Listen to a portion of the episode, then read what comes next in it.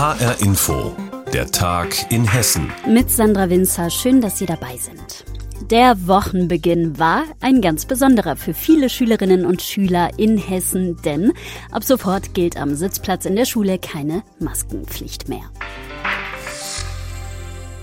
Gut anderthalb Jahre lang haben die Schüler die Maskenpflicht durchziehen müssen. Dass das jetzt gelockert wurde, darüber gibt es geteilte Meinungen. Die Lehrergewerkschaft GEW etwa findet den Schritt zu früh. Aber vor allem viele Schüler haben schon auf diesen Tag gewartet. Wie es war ohne Maske, unsere Bergstraßenreporterin Anna Vogel war an der Martin-Luther-Schule in Rimbach, um das herauszufinden. In der Martin-Luther-Schule in Rimbach stehen viele Türen zu den Klassenzimmern offen. Und schnell sehe ich, viele Schüler tragen heute immer noch ihre Maske, obwohl sie die eigentlich absetzen dürften. Ja, ich konnte, hab's aber nicht gemacht, weil ich es ständig vergessen habe. Ein Wort höre ich heute immer wieder über das Ende der Maskenpflicht am Sitzplatz. Ungewohnt. Dazu Sumaya. Manche kannte ich so gar nicht und richtig gesehen habe ich viele erst jetzt so. Wir haben auch neue Lehrerinnen und Lehrer und das war auch ziemlich komisch, sie jetzt mal ohne Maske zu sehen und zu sehen, ah, okay, so sehen unsere Lehrer wirklich aus. Der 15-jährige Anton musste die Maske heute erst einmal noch auflassen, denn bei ihm in der Klasse hatte heute Morgen ein Mitschüler einen positiven Corona-Test. Aber er fiebert dem Moment schon entgegen, wenn die Maske runter darf. Dass wir den Mitschülern wieder gescheit ins Gesicht schauen können und eben die Mimik auch bei den Lehrern, aber auch bei den, meinen Mitschülern wieder besser lesen zu können und eben einen engeren Kontakt wiederherzustellen. Auf den besseren Austausch mit den Schülern freut sich auch schon Lehrerin Dagmar Licht. So ein Funke von Erkenntnis aufblitzen zu sehen, das habe ich lange nicht mehr sehen können.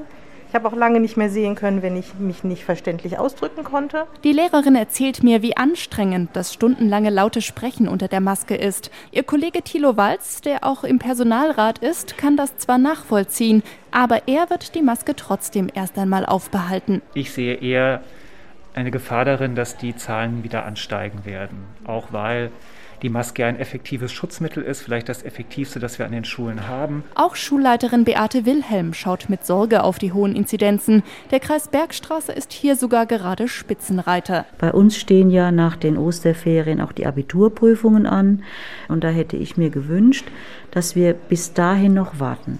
Zumal ja auch viele Menschen in den Osterferien wieder auf Reisen gehen, dann zurückkommen. Schulsprecherin Lilian Flatt macht bald Abitur. Ihre Jahrgangsstufe hat die höchste Impfquote, erzählt sie, und getestet wird auch weiterhin. Deshalb findet sie es gut, dass die Maskenpflicht ein Ende hat. Das ist auf jeden Fall sehr viel angenehmer, gerade bei Klausuren. Darauf freuen wir uns alle eigentlich schon ziemlich, dass wir einfach nicht mehr so viel Kopfweh bekommen und so. Trotzdem behalten auch einige ihrer Mitschüler die Maske zur Sicherheit erst einmal auch im Unterricht auf, erzählt sie. Das Ende der Maskenpflicht heißt noch lange nicht, dass die Masken tatsächlich auch aus dem Schulalltag verschwinden. Maskenfrei. Hessens Schüler und Schülerinnen dürfen ihre Maske am Sitzplatz in der Schule wieder abnehmen. Anna Vogel hat uns darüber aus Rimbach berichtet. Apropos Corona. Es ist ein leidiger Satz, aber noch immer klafft eine Lücke beim Impfschutz. Jeder vierte Mensch in Hessen ist ungeimpft. Und daran hat auch der neue Impfstoff von Novavax nichts geändert, der seit einer Woche bei uns angeboten wird. HR-Inforeporter Tobias Lübben ist dem nachgegangen. Ein neuer Impfstoff, hergestellt nach bewährter Methode. Der soll nochmal Schwung in die Impfkampagne bringen. Ein Serum, das genauso funktioniert wie die bekannten Grippe- und Tetanus-Impfstoffe. Das könnte vielleicht Skeptiker überzeugen, hofften viele Experten, auch der Frankfurter Virologe Martin Stürmer. Wir haben eine meiner Meinung nach nicht gerade kleine Gruppe an Menschen, die verunsichert sind, die ähm, mit der mRNA-Technik, der Vektortechnik nicht viel am Hut haben. Und da denke ich, haben wir durchaus große Chancen, dass die auf diesen äh, altbewährten Proteinimpfstoff zugreifen werden und wir damit unsere Impflücke kleiner bekommen. Aber die Zahlen sind ernüchternd. Seit einer Woche wird der neue Impfstoff in Hessen angeboten. Nur etwas über 1000 Menschen haben das Angebot genutzt. Eine von ihnen, Barbara Holmes. Sie hat sich in Wetzlar den neuen Impfstoff spritzen lassen. Bei ihr spielte auch beruflicher Druck eine Rolle. Sie arbeitet im Gesundheitswesen. Für sie gilt ab kommender Woche Impfpflicht. Ich wollte mich gar nicht impfen lassen. Aber ich mag meine Arbeit und das war jetzt so eine äh, Alternative. Ich habe das so für mich gemacht und ich habe festgestellt, auch mit Impfstoff kann man immer noch innerlich frei sein. Für Menschen wie Holmes war der Impfstoff zunächst gedacht, also für Beschäftigte aus der Gesundheits- und Pflegebranche, die noch ungeimpft sind. Auch da klafft in Hessen noch eine Impflücke, wenn auch eine vergleichsweise kleine. Nach Angaben des hessischen Sozialministeriums sind noch etwa 9 Prozent dieser Beschäftigten ungeimpft, insgesamt etwas über 20.000 Menschen. Aber auch in dieser Gruppe blieb das Interesse bescheiden, so dass etwa der Lahn-Dill-Kreis sofort reagiert hat, sagte Gesundheitsamtsleiter Christian Müller. Leider waren es nicht sehr viele Personen, die sich gemeldet haben. Und deswegen war auch die Entscheidung, dass wir sehr schnell gesagt haben, wir können das für die Komplettbevölkerung öffnen. Längst ist Novavax bundesweit für alle Interessierten freigegeben. Aber nicht nur Novavax zeigen die meisten ungeimpften die kalte Schulter. Insgesamt ist die Zahl der Erstimpfungen in Hessen auf ein Rekordtief gesunken. Vergangene Woche haben sich noch rund 4000 Menschen einen Ruck gegeben. Wenn es in diesem Tempo weitergeht, würde sich die verbliebene Impflücke erst Ende des Jahres schließen. Das Land will deshalb die Impfangebote in allen Kreisen und kreisfreien Städten aufrechterhalten. Aber auf den Novavax-Nachschub wird man wohl erstmal verzichten. Immer noch eine große Impfschutzlücke trotz Novavax in Hessen. Tobias Lübben hatte die Details für uns. Vielen Dank. Männer und Frauen gelten bei uns in Hessen mittlerweile als gleichberechtigt. Möchte man meinen. Der Equal Pay Day hat jetzt aber wieder deutlich gemacht, das ist noch nicht so. Noch lange nicht. Zumindest nicht, was die Bezahlung betrifft. Der Equal Pay Day markiert symbolisch den Tag, bis zu dem Frauen in diesem Jahr statistisch gesehen umsonst, also quasi kostenlos gearbeitet haben, während Männer quasi schon seit dem 1. Januar für ihre Arbeit bezahlt sind. Der Entgeltunterschied zwischen den Geschlechtern liegt hierzulande aktuell bei 18 Prozent. Woran liegt das und wie gehen hessische Unternehmen mit dem Thema um?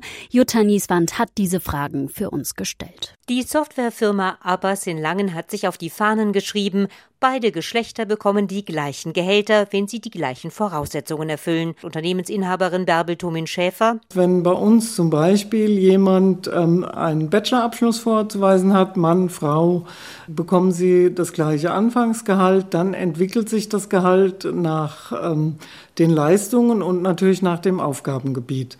Mann und Frau völlig gleich und werden gleich entlohnt. Der Knackpunkt in vielen Erwerbsbiografien ist allerdings, wenn Mitarbeiter und Mitarbeiterinnen in Elternzeit gehen, denn meist machen das immer noch die Frauen. Das weiß auch Bärbel Tomin Schäfer. Wir haben ein ganz schönes Beispiel hier. Wir haben eine junge Mitarbeiterin, die war zwei Jahre bei uns im Personal tätig, wurde dann jetzt schwanger und ist jetzt ein Jahr zu Hause. Und wir haben versucht, sie schon in diesem Jahr darauf vorzubereiten, dass sie auf jeden Fall in ihre alte Position und vielleicht sogar in eine höhere Position wiederkommt. Seit 2017 gibt es das sogenannte Entgelttransparenzgesetz. Es soll dafür sorgen, dass Männer und Frauen für vergleichbare Arbeit den gleichen Lohn erhalten.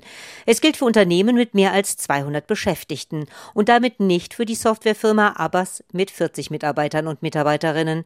Juliane Elpel von der Gewerkschaft Verdi Hessen würde sich wünschen, es würde auch für kleinere Unternehmen gelten.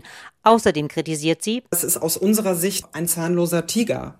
Im Prinzip gibt es dort keine Konsequenzen, wenn es zum Beispiel äh, das Gehaltsgefüge eben nicht so aussieht, wie es aussehen sollte. Also das Gesetz muss muss einfach verbindlicher ausgestaltet werden, ja.